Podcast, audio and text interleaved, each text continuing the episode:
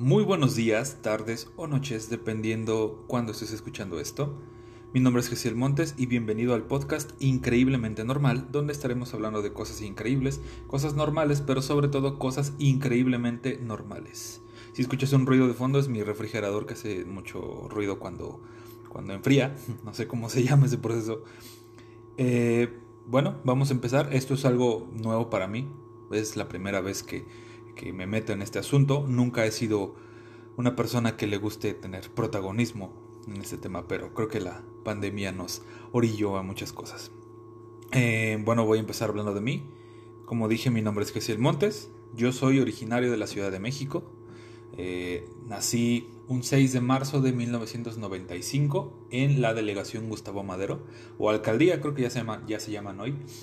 Este, eh, mis padres son de el Estado de México, mi mamá es del Estado de México, mi papá es de la Ciudad de México, tengo un hermano, solo un hermano de sangre, hermanos, hermanos tengo muchísimos, pero hermano de sangre solamente tengo uno.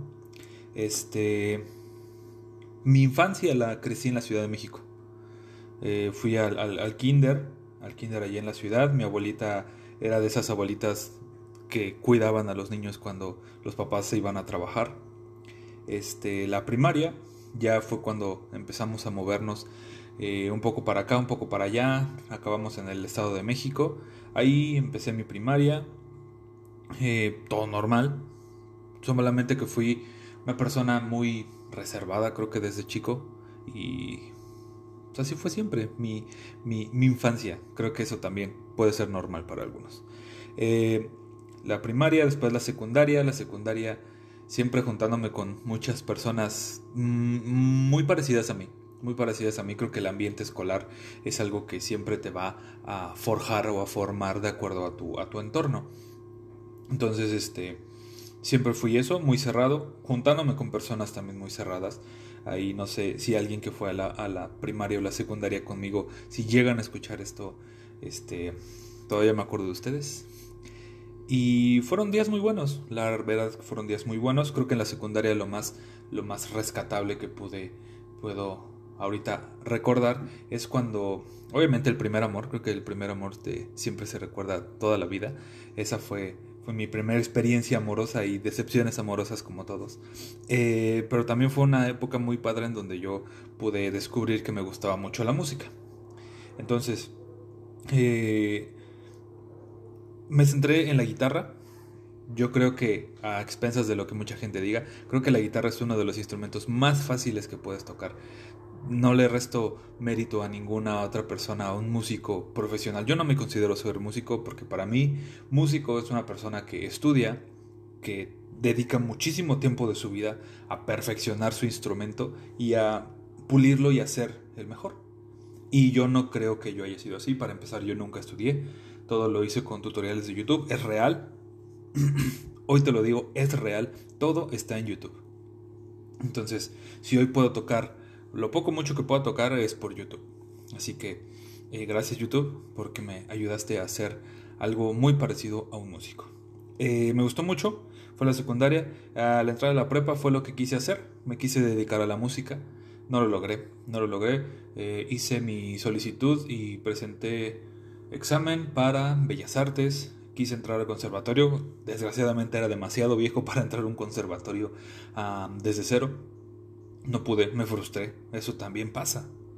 También pasa. No sé si alguien que aquí me esté escuchando eh, me diga, ¿sabes qué? Pues es que eso de la frustración solo le pasa a algunos. No, a todo el mundo les pasa. A todos y eso siempre ha sido parte de algo. Puede ser algo muy pequeño, puede ser algo muy grande. Pero siempre nos ha pasado. La frustración es algo con lo que tenemos que lidiar todos los días. Incluso cuando, cuando vas a buscar trabajo, muchas solicitudes o muchos anuncios de trabajo tienen como el descaro de ponerte tolerancia a la frustración. Pero algunas personas pueden decir, ay, no, es que está muy fuerte, ¿cómo pueden poner eso? Y el ambiente laboral está horrible. Tal vez sí, tal vez no. Pero la frustración es algo con lo que lidiamos todos los días, en todo momento. Y yo lidié con eso. Yo lidié con eso en esa parte de mi vida, tenía como 17, 18 años y fue cuando dije, ¿qué voy a hacer? ¿Qué voy a hacer? Porque ya no, ya no tengo rumbo para mi vida, ya sentía que la vida se me había, se me había acabado, se me había ido de entre las manos porque ya no podía estudiar música y eso era todo lo que quería en ese momento. Eh, tuve un año y medio sabático, no hice absolutamente nada de mi vida, lo cual también es normal. Si alguien también aquí me está escuchando que diga, ah, ¿sabes qué? No estoy haciendo nada en este momento, no pasa nada. ¿Cuánto tienes? 17 años, ¿cuánto tienes? 25, ¿cuántos años tienes? No importa. Lo que sí importa es que no te quedes ahí toda la vida.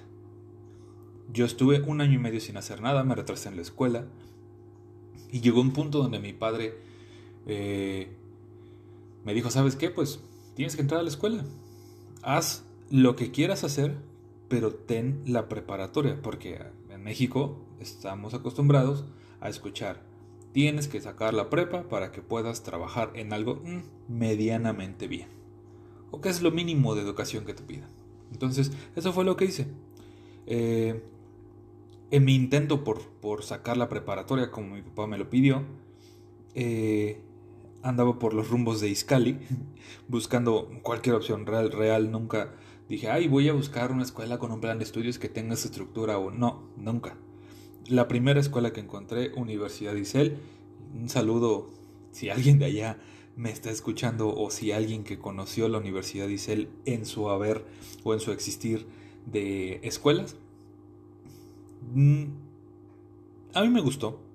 A mí me gustó. Fue unos, fueron un par de años eh, bastante, bastante divertidos, bastante interesantes. Eh, también, bueno, fueron un par de años porque de hecho yo estaba buscando, el, única, el único requisito que quería yo para mi preparatoria es que fuera corta. Y encontré una escuela de dos años. Entré, eh, de hecho entré una semana tarde y no me, no me percaté de todos los pormenores de esa escuela y, y al final entro a la escuela una semana tarde y me dicen bienvenido a tu bachillerato con carrera técnica en comunicación y yo dije, ¿en qué momento me dijeron que entré en comunicación. Nunca elegí una, una carrera técnica y después me enteré que había un chorro de carreras técnicas de las cuales podía elegir y nunca elegí y por mi premura, por mi, por mi presión dije, ah, pues la que sea y entré. Entonces dije, bueno, con tal de sacar la prepa, vamos adelante. Entonces, seguí en la prepa, ahí conocí a muchas personas, de hecho, una de las razones por las cuales estoy haciendo este podcast o intento de podcast es por mis amigos, mis amigos Max y Roberto, que tienen un podcast que se llama De Asada y Garnacha. Antes ya estaban, ya habían trabajado en radio, ya habían hecho bastantes cosas muy, muy buenas y han sido una inspiración muy, muy padre para este asunto. Eh, los considero grandísimas personas, súper profesionales y los admiro. Si me llegan a escuchar, gracias amigos, porque por ustedes me, me estoy aventando a hacer algo que nunca había hecho. Entonces, este, ahí los conocí, los conocí a, ellos dos.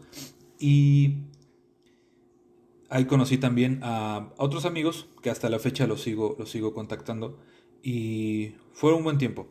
En el afán de querer sacar mi carrera de, de bueno, mi bachillerato, este, pues continué, continuamos, aunque ni siquiera tenía ni idea de qué era la comunicación como materia, eh, pero empecé a llevar justamente enfocado a comunicación distintas materias y materias que son pues, teóricas, que son prácticas y todo eso me gustó. Comunicación, eh, cine, eh, radio, guionismo, eh, redacción, muchas cosas que dije, esto era algún mundo totalmente nuevo. Y creo incluso Roberto y, Max explican un poco más, más a detalle en su, en su podcast este, cómo es este asunto de estudiar comunicación. Pero resumido, eh, claro, quien te diga comunicación, luego, luego lo, lo, diriges a un, ¿sabes qué? Pues es televisión. Y voy a ser un personaje famoso en televisión. O quiero salir en tele. Y sí, puede ser dirigido eso, si es lo que quieres, pero no lo es todo. La comunicación tiene muchísimas áreas, muchísimas ramas y se puede ir para todos lados. Entonces, eh, eso fue lo que, lo que, lo que encontré. A mí me gustó mucho el cine, me gustó mucho el asunto de, escribir y ahí fue donde nos metimos. Eh, acabando la preparatoria dije, esto es lo que quiero hacer de mi vida. Y en la universidad ni siquiera lo pensamos y nos fuimos directamente a una universidad cercana ahí en Iscali, a la gloriosa UCI. Eh, fuimos a estudiar comunicación directamente. Afortunadamente ahí también me encontré a Max y a Roberto y eso fue lo que hicimos. Seguimos por esa, por esa carrera, por ese rumbo y ahí obviamente la dificultad aumenta. Si pudiera decir, fue algo muy padre. Si te llevas tus desveladas, como en todas las carreras. Creo que hay muchas, muchas opciones, ingenierías, licenciaturas, incluso en el área de, de medicina, pero todos tienen su complejidad. No me arrepiento de estudiar comunicación, para nada. Hoy me ha dejado muchísimas cosas. Y eso es algo que agradezco. Terminando la universidad, fueron tres años de universidad, eh, yo dije, ¿sabes qué? Quiero un cambio de aires total. Y me cambié de casa. No me cambié de casa eh, ahí cerquita, me vine desde allá, desde el Estado de México, me vine a vivir a Querétaro, es donde actualmente estoy viviendo. Y eso fue enseguida. Yo salí en diciembre del 2017 y en abril del 2018 yo ya estaba en Querétaro. Eh, fue una transición muy, muy fuerte, muy, muy marcada. Creo que es algo que, que pudiera yo decirles. Si quieres cambiarte de casa o quieres independizarte o quieres aventarte algo nuevo, a un giro totalmente drástico, piénsalo. Sí está padre la libertad, está padre todo este asunto de, de, que, no que no tengas a, tu mamá, a tu papá que te diciendo, ya párate, que, te diga, oye, que le diga, ¿sabes qué? Levántame a las 7, ¿no? Y, y, sean las 6 de la mañana y te tocan la puerta y ya, ya son 7 y media. Eso es algo súper normal que todas las mamás hacen. Y puede molestar en algún momento, pero creo que eso te forma también. Pero bueno, el chiste es que cuando yo vengo a vivir a Querétaro, el cambio fue muy, muy, muy drástico. Sí llegué a un lugar donde no estaba solo. ¿Por qué? Porque ya había frecuentado el estado por uno de mis primos, Marco. Este. Habíamos venido mucho a Querétaro y tenemos amigos, teníamos este, contactos, conocidos, incluso este, hasta la misma iglesia. Yo soy cristiano, soy cristiano y la iglesia de aquí de Querétaro ya la habíamos conocido durante mucho tiempo, entonces no estaba solo del todo, pero sí te sientes solo. Y eso también es muy normal.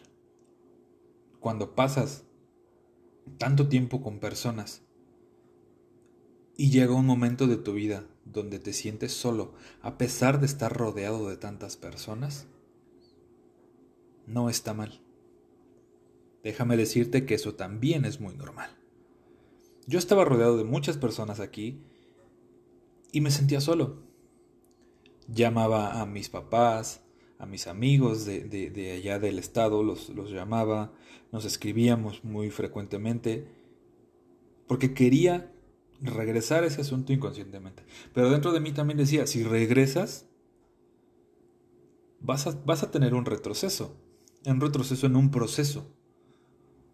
Entonces, si era esto de, ¿sabes qué? Me siento solo y quiero regresar con mis amigos, con mi familia, a la comodidad que tenía en casa de mis papás. Y ellos, claro, siempre me dijeron, ¿sabes qué? Si te vas está bien, pero también si fallas o si te equivocaste o si la riegas o si no es lo que tú esperabas, también estamos aquí para para que regreses y te esperamos con los brazos abiertos en el momento que tú lo decidas. Nunca lo quise así. Porque yo entendí o yo quise entender que este fue mi proceso. Un proceso de independencia en el cual yo ya no tenía que depender de ellos. Que sí fue un momento de, ¿sabes qué? Pues no es como que me corten todo el apoyo de tajo, pero sí es como un poco a poco y sí se siente. Entonces, si quieren hacerlo, una recomendación es váyanse con roomies. Hoy día todavía tengo roomies, pero a pesar de eso, créanme, no te sientes acompañado. Al inicio no agarras confianza, todavía te cuesta un poco estar solo. Y más cuando es una nueva ciudad, no sabes ni cómo mm, te mueves en transporte público, no sabes para dónde vas, sales a la calle y, si te vas para una, un lado no sabes a dónde vas a llegar, si te vas para el otro tampoco sabes a dónde vas a llegar. Entonces es un, es un, es un buen proceso de adaptación. una de las cosas más, más interesantes que yo, que, yo que yo vi cuando llegué aquí fue que allá en, en, México, como así le ya le decimos los de provincia México, cuando es el Estado de México o la Ciudad de México, eh, pues allá hay combis, hay camiones, hay, hay todo, y, y, todo tiene a dónde van. O sea, te encuentras una combi y te, te, te, dice, te voy a llevar al Metro Rosario o a Cuatro Caminos, Indios Verdes, a donde sea, te dice ahí los letreritos a dónde vas. Aquí, cuando llegué, no había ningún letrero. Te encontrabas solamente un camión o rutas, que aquí se llaman rutas, te encontrabas una ruta que decía 14, 27, X110. Dices, ¿dónde rayos está? Entonces me tuve que bajar una aplicación donde decía qué número te llevaba a donde tú querías. Esa aplicación fue muy buena. La verdad, hoy en día ya no he tenido la necesidad de ocuparla porque me he ido acostumbrando. Entonces, eh, pero eso fue una de las cosas más, más complicadas. Vivir en Querétaro es muy padre. Realmente yo les diría, si quieren un lugar tranquilo, Querétaro es una de las opciones más cercanas a la Ciudad de México y que está muy padre. La verdad es que me siento aquí muy tranquilo. He estado trabajando bien y me siento seguro. Creo que eso es algo muy importante. Eh, algo que también es muy normal es sentir miedo. Y miedo no, no, no a algo específico, sino en general. De hecho, si tú hoy estás escuchándome desde la Ciudad de México o desde el Estado de México, que es donde yo viví, te puedo hablar de ello, y sales a la calle con dos teléfonos, amigo, amiga, te entiendo. Te entiendo porque yo lo viví, yo tenía que salir a la calle con dos teléfonos, a veces hasta con dos carteras, por si me asaltaban. Viví asaltos, claro que sí. Y vives con miedo. Vives con ese pendiente de no sé qué va a pasar cuando salga de mi casa, cruce la puerta. Y más si vives como en colonias populares. Y eso obviamente lo hago con todo el respeto del mundo. ¿Por qué? Porque yo también, la casa de mis papás está en una zona, en una colonia popular. ¿Qué es una colonia popular? Pues el barrio. El barrio donde hacen donde en las fiestas cierran las calles, donde hay sonideros. De hecho, enfrente de la casa de mis papás hay un sonidero. Y cada año, a, excepción del año pasado, me parece, cada año hacían sus fiestas pues, de aniversario. Conmemoraban que pues, había pasado como su cumpleaños, pues, del sonidero. Y se ponían enfrente y cerraban la calle. Y la, si no fuera suficiente uno, un sonidero, le hablaban a otro sonidero. Y se ponían enfrente y ahí hacían sus fiestotas. Eso sí, he de reconocer que creo que las personas que mejor bailan son los que van a los sonideros. Increíble cómo bailan. Si alguien ha tenido la oportunidad, o si no has tenido la oportunidad porque es demasiado fresa para no conocer este, este asunto, esta, esta parte de la cultura mexicana, un sonidero tiene a los mejores bailarines del mundo. Estoy segurísimo. Es increíble la calidad de baile que tienen esos cuates. Entonces, eh, el barrio es así. Te encuentras de todo y si tienes mucho tiempo ahí, pues corres con la fortuna de que ya te conoce la gente. La gente buena y la gente mala. La ventaja de que te conozca la gente mala es como de, mm, los he visto, me han frecuentado, nos hemos saludado, tal vez nos hemos cruzado de un buenos días, buenas tardes, buenas noches. Entonces es como de, híjole, pues, pues yo creo que ya no, ya no, no sería como como buena idea pues asaltarlos o, espantarlos o sacarles algo porque pues me conocen. Entonces creo que esa es una de las ventajas de vivir en el barrio, que los malandros te conocen. La familia de mi mamá este, vive cerca de ahí, una, una colonia al lado, y mis tías conocen a los rateros. Son personas que dices, oye, este cuate se sube a saltar al camión y vive a dos casas de mi casa. Entonces, es algo muy chistoso porque, o sea, gente que le tiene pavor y terror a, estas clases de personas, llega un punto en donde dices, oye, pues si es mi amigo, yo lo conozco. Míos no, obviamente. Este, eh, amigos de mis tías, de mis, de mis tíos que viven en el barrio. Y eso es muy normal aquí, realmente. Bueno, allá. Es muy normal allá. Eh, y eso genera una buena convivencia, he de decirlo. Eh, he sido un poco distanciado de, de, mi familia, fuera de mi círculo, del núcleo de mi familia, de mis papás y mi hermano. He sido un poco alejado de ellos. Pero sí sé que ellos están muy metidos en este asunto del barrio y Afortunadamente no, no están en malos pasos, eso es lo bueno, pero es algo muy normal que tengas esa clase de contactos en el barrio. Entonces, regresando al tema del miedo, es, es normal vivir con miedo. Si tú, como dije, traías dos teléfonos o dos carteras, o el dinero lo distribuías entre todas las bolsas eh, o espacios de tu cuerpo, es normal. Algo que me gusta mucho de vivir en Querétaro es que no tengo que salir así me siento un poco más confiado. Claro, Querétaro tiene sus zonas, como todo, donde también asaltan, donde también matan, pero es, te encuentras con un índice muchísimo menor que en la ciudad o que en el Estado de México. Y eso está muy padre. Si quieres venir a vivir aquí, yo no soy como esos de aquí mismo que te dicen, ay no, es que si asaltaron es culpa de los chilangos, si se robaron algo es culpa de los chilangos, o, o incluso hasta ahorita, ¿no? Que estamos en pandemia, eh, acá lo llaman escenario C, pero es semáforo rojísimo.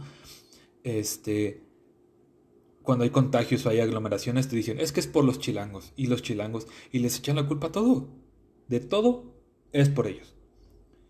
Realmente creo que en provincia se ha tenido esto de tener un odio o, no sé, señalar a la gente que proviene del, centro, del centro del país, la Ciudad de México, el Estado de México, más la ciudad por el nombre de chilangos. Eh, claro que ese es un concepto erróneo, ¿sabes? No por, no por juzgar, sino porque eh, el, concepto de chilangos es muy diferente. Es muy diferente a lo que, como ellos lo, tratan, ¿no? Entonces, eh, yo no soy como ellos. Si quieres venirte a vivir acá, está increíble. De verdad, está muy padre. y si pudiese yo darte un consejo sobre venirte a vivir, sería vente rápido. Porque este asunto se está llenando muy, muy rápido. Querétaro está creciendo increíblemente rápido. Entonces, hazlo rápido, rápido. Eh, eso está muy padre. La verdad, la seguridad acá es algo que me gusta más. Y creo que también las personas que sean de otros lados, no sé, San Luis, que sean de Oaxaca, que sean de Chiapas, que sean de, de Mérida, me dirían, ¿sabes qué? Pues acá está mejor. Claro, creo que provincia es un lugar muy padre para vivir es muy tranquilo. Eh, llego a Querétaro, empiezo a buscar trabajo, no lo encuentro, porque eso es real, no encuentras trabajo luego, luego. Eh, si quieres un trabajo especializado, no lo encuentras enseguida. Y eso es una verdad muy, muy, muy, muy fuerte. La gente te puede decir, es que en Querétaro sí hay trabajo. Sí, sí hay trabajo, pero tal vez no es el trabajo que tú quieras. Con todo el respeto del mundo lo digo. Si quieres ser no sé, un obrero, un ayudante general, hay un chorro de trabajo. Querétaro está creciendo muy, muy rápido en la cuestión industrial. Es, este es un, lugar de, empresas muy grande. Tienen muchos parques industriales en, un espacio muy pequeño. Entonces te encuentras eh, diferentes empresas que hacen de todo. Y puedes entrar de ayudante general, puedes entrar este, haciendo algo muy básico y de eso sí hay mucho trabajo. Y sobre la paga, creo que es básicamente igual que en la Ciudad de México o en el Estado de México. Es, es, prácticamente lo mismo. La ventaja es que acá todo está más cerca. Y eso también es muy real. Todo está más cerca. ¿Por qué? Porque si vienes de un, de un lugar como la Ciudad de México o como el Estado de México, donde dices, oye, vamos a, a no sé, el lugar que tú quieras. ¿Cuánto te haces? Ah, 40 minutos. Ah, está cerca. Acá, si te haces 40 minutos a un lugar, está lejísimos. Lejísimos. Aquí, lo lejos, está a 15 minutos. 20 minutos ya es, no manches, lejísimos. Entonces las, las referencias cambian. Pero esa es la ventaja de aquí. Como es una ciudad pequeña, todo está muy cerca. También he de decirlo, una de las desventajas es que vivir en Querétaro de un modo centralizado o más pegado hacia la capital o hacia el centro del estado es caro. Esa es una de las desventajas. Si vas a trabajar y vas a percibir un sueldo normal y quieres vivir cerca del centro, está carísimo. Eso es importante señalarlo.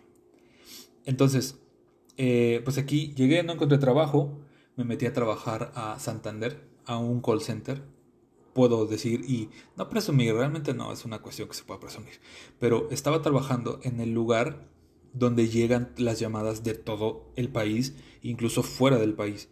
Eh, tuve una capacitación de aproximadamente 18 20 días y me la pasé súper divertido porque casi casi era nada más ir a sentarte.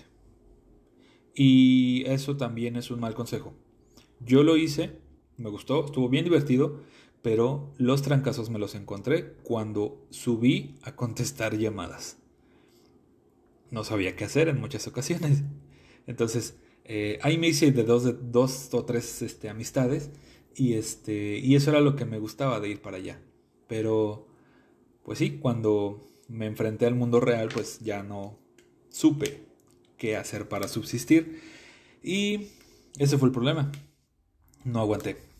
Entonces, eh, me salí enseguida y pues seguí buscando qué hacer.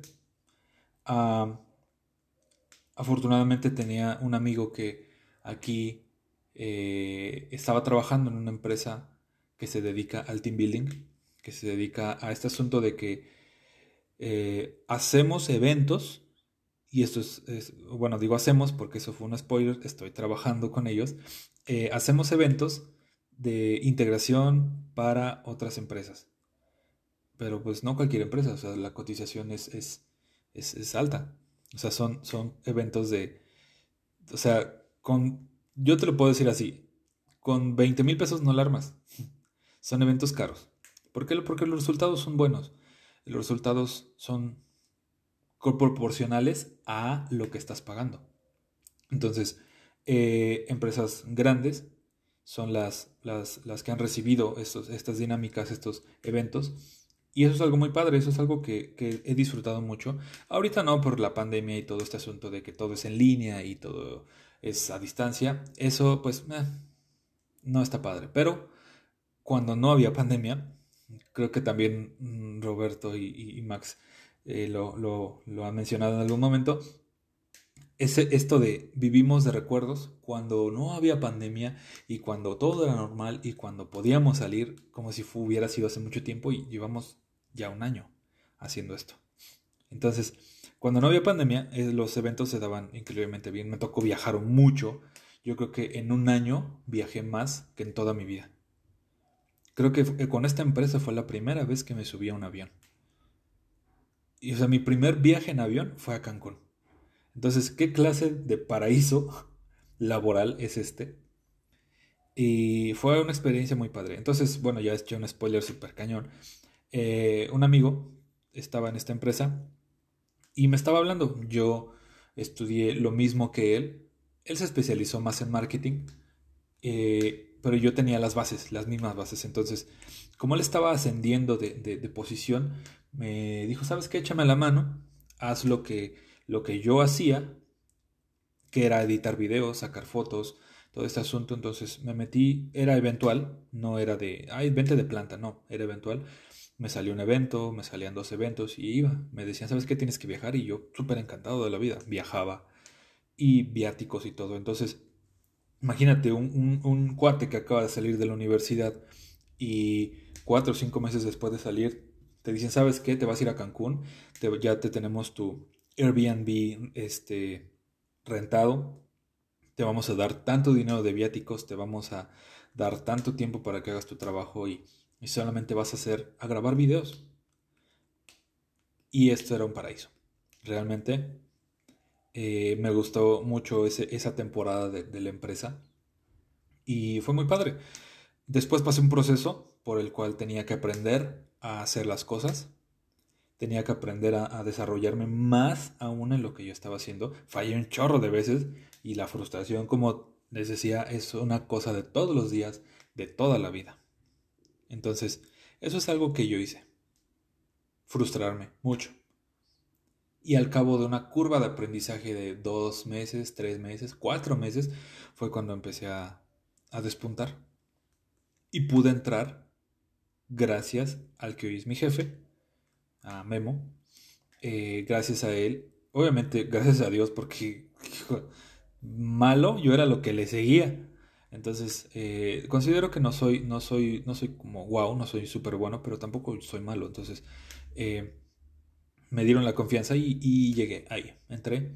Y eso es lo que hago hoy. Me dedico a hacer videos, me dedico a tomar fotos para la empresa y Justamente ahora eh, enfrente de mí está mi computadora, estoy trabajando, me tomé un pequeño espacio para, para grabar esto. Me está saliendo en una sola toma, yo creo que hay chorro de errores, la gente que es profesional y que sabe de este asunto los va a notar enseguida. Hay un chorro de errores yo creo en, esta, en este primer, primer capítulo, primer episodio, pero es algo nuevo para mí, entonces espero que el audio no sea tan malo y eh, seguimos.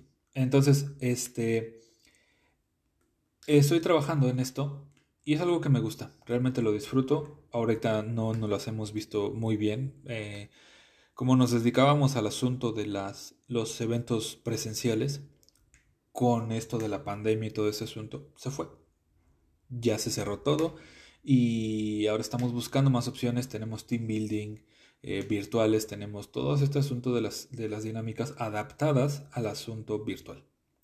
Entonces, es algo también que fue nuevo para nosotros y pues estamos, yo creo que ya no adaptándonos, pero estamos buscando más alternativas. Entonces, creo que eso también es muy normal. ¿Por qué? Porque hoy todos, tú que me estás escuchando, seguramente tienes o tuviste que adaptarte a este asunto nuevo todo hacerlo a distancia, no estar saliendo, eh, estar encerrado un determinado tiempo. Creo que también desde donde me escuches hubo una paranoia total cuando empezó este asunto del COVID.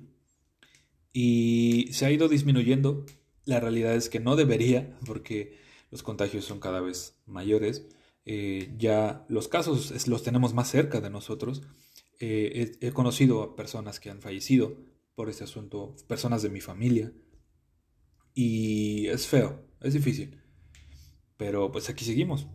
Aquí seguimos. Y si hoy te sientes frustrado, hoy te sientes con una complicación de que digas, sabes que sabes que me da ansiedad o, me siento raro o subí de peso. Yo subí de peso muchísimo en esta pandemia. Subí muchísimo. Yo creo que subí aproximadamente unos como 10, 12 kilos en durante esta pandemia. No le echo la culpa a nadie, es totalmente culpa mía. Eh, y ya estoy tratando de retomarlo. Estoy tratando de retomarlo, estoy tratando de cuidarme muchísimo más, estoy tratando de hacer ejercicio. Bueno, no tratando, lo estoy logrando. Eso es creo que algo que me llena de orgullo, que estoy ya, tengo la iniciativa y lo estoy logrando. Este, pero es difícil, es difícil y les decía, creo que desde su lugar también hubo paranoia y pues esto también es bien normal. Entonces, eh, nos tuvimos que adaptar, estamos haciendo lo mejor que, podemos y esforzándonos muchísimo y pues esperamos que esto pueda seguir. Que esto se normalice, sobre todo, lo antes posible, pero mientras, a seguir. Eh, eso estoy haciendo actualmente. Eh, tengo una novia, hace poquito, creo que hoy es 12. Si hoy es 12, hoy cumplimos un mes. Este, ya teníamos tiempo de conocernos y es la persona con la que me quiero casar. Sí, mucha gente va a decir, ah, es que, ¿por qué lo dices? ¿O por qué lo quemas? ¿O se te va a cebar? No, realmente yo no creo eso. Yo no creo eso. Nos conocimos durante más de dos años. Estamos seguros de lo que queremos y nos vamos a casar. Entonces, guarden este podcast para el día de mi boda. Eh, entonces, este asunto de las relaciones también se ha visto bien afectado. Tengo un amigo, tengo tal vez dos amigos que en sus, relaciones tronaron durante la pandemia. Y puedo presumirlo o puedo también ser un poco egocéntrico diciendo, tronaron por cosas que en mi relación con Alejandra, así se llama mi novia, ya pasamos. Entonces, un consejo sobre relaciones soluciona los problemas hoy porque mañana te van a costar el doble. Si hoy tienes problemas con tu pareja de, ay, es que me siento celoso a cada rato y soy un tóxico, soy una tóxica de lo peor, y dices, ah, se me va a pasar o ah, no pasa nada, es normal. Sí es normal sentir celos. Lo que no es normal es ser un tóxico o ser una tóxica. Solucionalo hoy. Habla con tu pareja y dile, ¿sabes qué? Me siento así, así, así y así respecto a esto. Entonces, habla hoy y dile, oye, escúchame, ¿cómo me siento? Si no te quiere escuchar, mm, piénsalo dos veces porque la comunicación es la base de todas las relaciones. Eso lo he escuchado cien veces. Pero la comunicación es la base. Y si esta otra persona no te quiere escuchar, yo creo que hay que empezar a ver para otro lado. Primero, preocúpate por ti. Preocúpate por ti. Esto, esto cliché que siempre te han dicho, si no te amas a ti, no puedes amar a otra persona. Eso es real. Es muy real. Entonces, ¿son normales los problemas en las relaciones? Claro que sí, todos los días. Hasta podría decirte, ayer Alejandra y yo tuvimos una discusión. Es bien normal. Hoy no es como si no hubiera pasado nada, porque estamos conscientes de ello, pero sí es de, ¿sabes qué? Esto que pasó no nos va a mover respecto a lo que tenemos. Por eso estoy tan seguro de casarme con ella.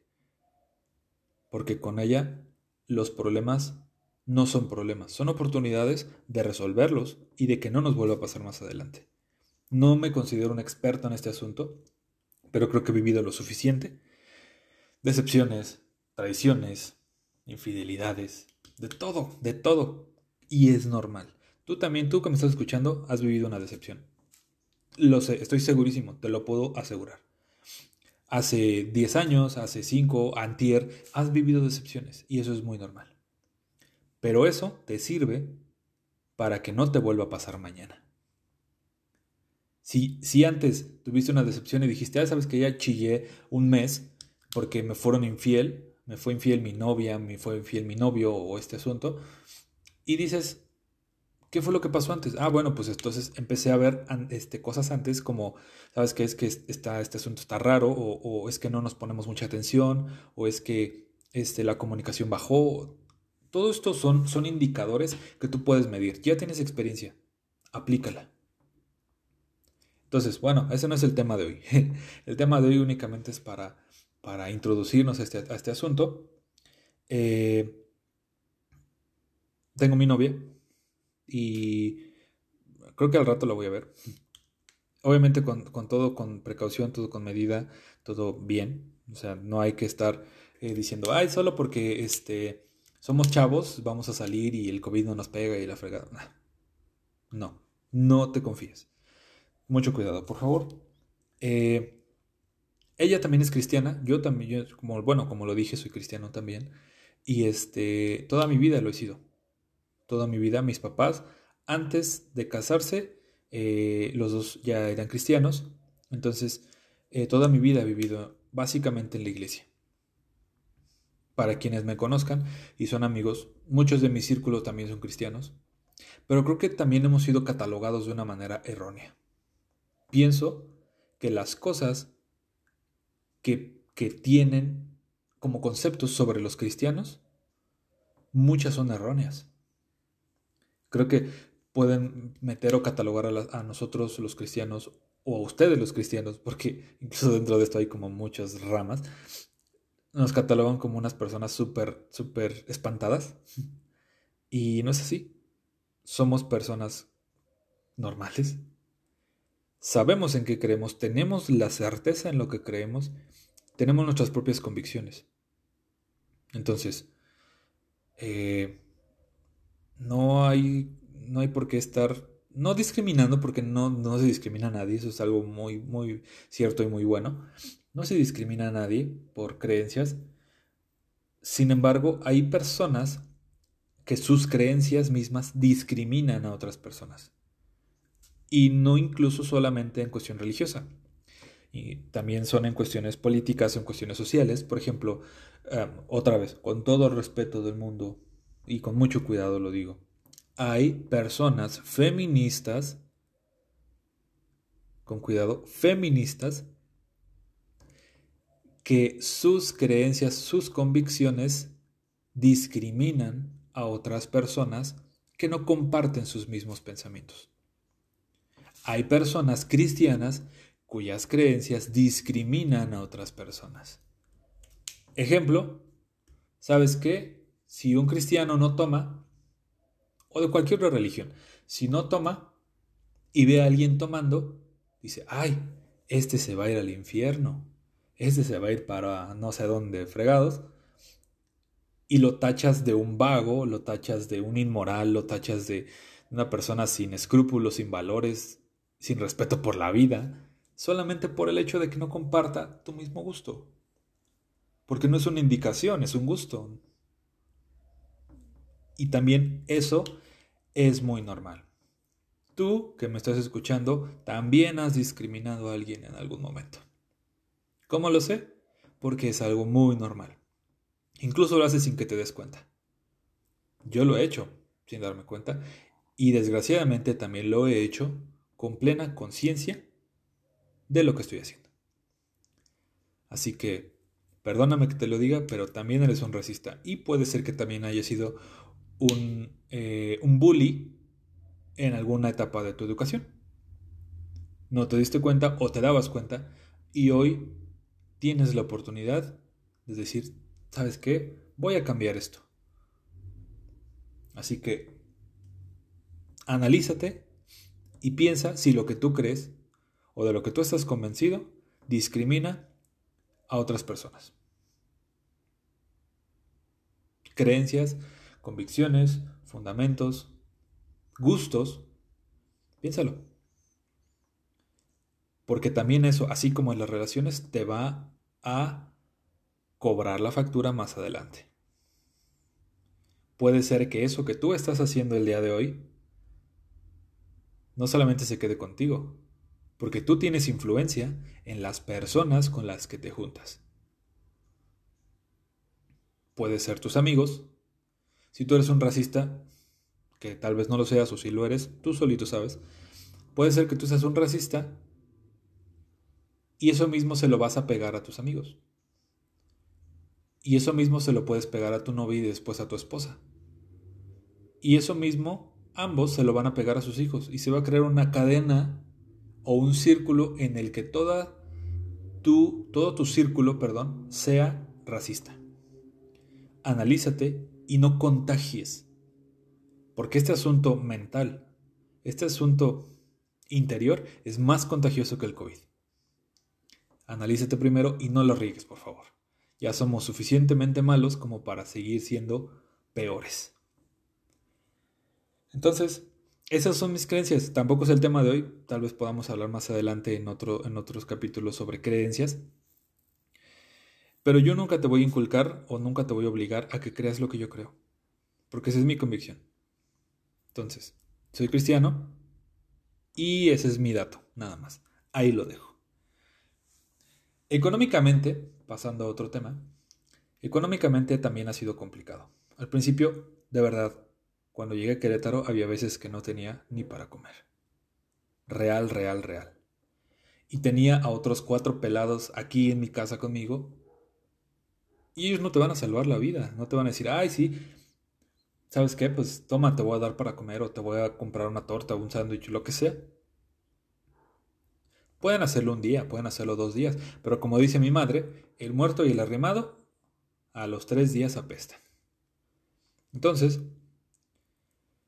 puedes pedir un favor, dos favores, pero a la larga te vas a volver una carga. Así que o buscas qué hacer, o buscas qué hacer, porque no creo que quieras morirte. Y eso fue lo que yo pasé. No tenía ni para comer. Fue un tiempo muy complicado, y después las cosas fueron mejorando, gracias a Dios. Y pues subí 12 kilos. Eso fue, eso es como el resumen de, este asunto. Fue mejorando económicamente. Pero ya todo ha cambiado. Es muy, es muy, es muy chistoso. Y otra vez van a pensar, ah, este vato se siente viejo, todo el asunto. Pues los de mi generación, de los 90s, 95 98 ya se sienten viejos. ¿Por qué? Porque si tú que me estás escuchando todavía te acuerdas de cuando los chetos estaban a 2.50 y los churrumais estaban a 2 pesos, eso está muy cañón. Dices, no manches, ahorita con 20 pesos antes se hubiera sido rico. si tú te acuerdas de ese asunto, no estás viejo, pero vivimos en la misma generación. Y sabemos que económicamente las cosas estaban diferentes antes. Y hoy podemos pensar y decir, todo está carísimo. Ayer platicaba con un amigo y, y, veíamos una camioneta y decíamos, ¿cuánto de costar esa camioneta? ¿600, 700 mil pesos? Y por un momento pensamos, hicimos una retrospectiva y dijimos, no manches, hace 15 años un carro caro te costaba 250 mil pesos. Un Mustang equipado de hace 15 años te costaba 250 mil pesos, 270 mil pesos la versión super de lujo. Y decías, no manches, ese carro está carísimo. Y hoy con qué, con 250 mil pesos que te compras un Aveo sin menospreciar a los aveos, porque también tengo amigos y amigas que tienen aveos. Son muy cómodos. Y yo ni siquiera tengo un carro, un carro reciente. Yo tengo un, un, Pointer 2007 y lo amo. Es algo que me ha salvado la vida tantas veces. Pero el dinero ha cambiado mucho. El valor del dinero ha cambiado muchísimo. Y creo que cada vez nos volvemos o nos sentimos menos capaces de poder adquirir algo porque la cuestión económica es ya muy diferente antes. Tan solo en este vago ejemplo de los chetos, los chetos antes costaban 2.50, como muchos nos acordamos, y hoy ya cuestan 7 pesos, 8 pesos, 10 pesos en algunas ocasiones, y dices, no manches, subió demasiado este asunto. Pero eso también es normal. Creo que en este ámbito, en esta generación, puedo yo decir que tal vez estadísticamente las personas que lleguen a escuchar este podcast son más o menos de mi generación. Entonces, todos sabemos que las cosas cambiaron muy cañón. Y eso también es normal. Increíblemente normal. No te lo esperabas. Cuando llegamos a la pandemia, aprendimos a valorar muchas cosas muchas cosas. Primordialmente la familia. El contacto, el poder abrazarnos como familia, lo valoras increíble. Si tú que me escuchas desafortunadamente has padecido la pérdida de un familiar, no me dejarás mentir, hoy tiene un valor diferente tu familia. Hoy tiene un valor diferente tu persona como tal porque estás viendo, estás viendo y viviendo los estragos de haber padecido este asunto. Y de estar padeciendo todavía este asunto. Llegamos a un punto en donde volvimos a lo básico, la supervivencia. Hay personas que también desafortunadamente tienen que salir todos los días arriesgando su propia vida a trabajar. pasando por una de las calles principales de Querétaro, que cruza el centro de la ciudad, que es Corregidora, pasando por ahí, ves a tantas personas trabajando, comerciantes, este, ambulantes o personas que tienen sus locales establecidos. ¿Cómo ha de ser de difícil este asunto? Y yo lo, y yo lo, lo hablo desde mi calidad de white si puedes decirlo así de persona que dices, ay, puedes trabajar desde casa, no te estás arriesgando, tienes dinero, tienes un techo, tienes comida, tienes todo. Cuando vi esto o me di cuenta por primera vez de las personas que arriesgan su vida, dije, primero dije, gracias Dios, porque estoy vivo, y eso es real, date cuenta, creas en quien creas o en lo que creas, date cuenta que hoy estás vivo. El simple hecho de que me estés escuchando, bueno, primero gracias si me estás escuchando, el simple hecho de que me estés escuchando significa que estás vivo. Es muy, es muy burdo, muy tonto, pero sí, estás vivo. ¿Qué comiste ayer? ¿Qué desayunaste hoy? ¿Qué vas a cenar al rato? ¿Qué vas a hacer mañana? Ese asunto es para agradecer. Creas en quien creas. Si no crees en nadie, Agradece a la vida, agradece a lo que quieras, pero estás vivo. Y mucha gente hoy ya no lo está. Mucha gente hoy, en este momento, mientras tú estás escuchando este podcast, mucha gente está sentada afuera de una funeraria esperando que le entreguen las cenizas de su familiar. Es muy fuerte, pero es real. Y hoy es normal. Pero no porque sea normal, debemos de salirnos del enfoque de darnos cuenta o de ser conscientes de lo que estamos viviendo. Y puedo subrayar y poner en negritas viviendo. Estamos vivos. Y estamos vivos y estamos trabajando. Estamos saliendo adelante. Y hay muchas personas que les cuesta el doble que te está costando a ti. Hay personas que les cuesta el triple de lo que, de lo que me está costando a mí. Da gracias. Y si puedes, ayuda. Yo no soy el mejor, no soy, no soy la persona más altruista o más, más eh, generosa o bondadosa para estar ayudando. Pero ayuda. Si tú puedes hacerlo, ayuda.